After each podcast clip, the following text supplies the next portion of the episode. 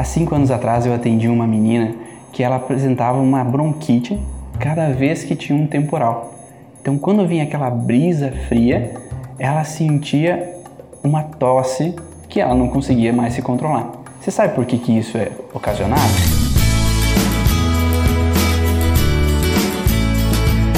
Meu nome é Ivan Bonal, sou fisioterapeuta, especialista em microfisioterapia, nova medicina germânica e leitura biológica. E hoje eu vou falar um pouquinho para vocês sobre os trilhos do conflito.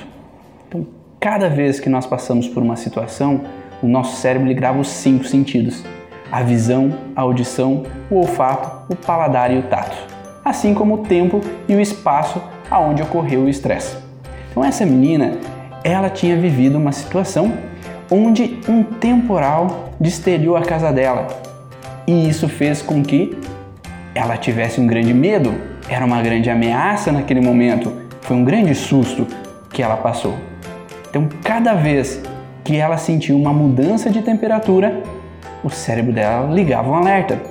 Porque não sei se vocês já perceberam, mas sempre quando há uma chuva ou um temporal, vem sempre uma brisa fria antes que vem nos avisar que a chuva está vindo.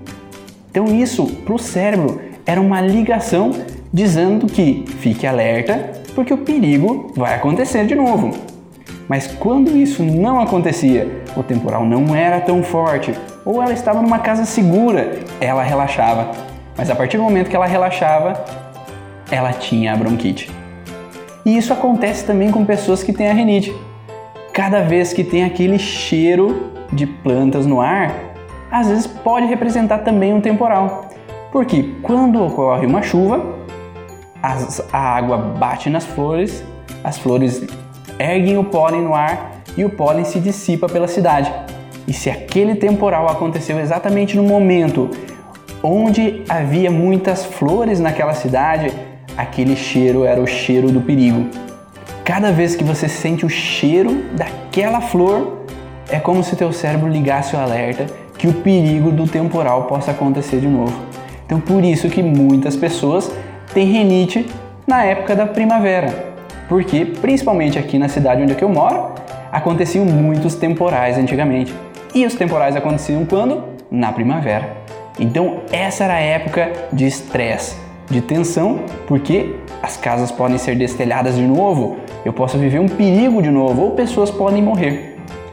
Então, quando a gente vivencia situações que a gente acaba repetindo o padrão, seja em cheiro, seja auditivamente, porque a gente ouve o barulho do vento que está vindo no temporal, seja porque a gente vê as nuvens e muitas pessoas às vezes têm medo só por verem as nuvens chegando, ou a gente sente o gosto, por exemplo, quando houve o temporal eu estava comendo um determinado alimento, então cada vez que eu como aquele alimento de novo, meu cérebro entende que o perigo pode acontecer e liga um estado de alerta novamente, ou mesmo no tato. O que, que o tato pode representar? É exatamente a brisa fria que toca minha pele e eu sinto que o temporal pode acontecer.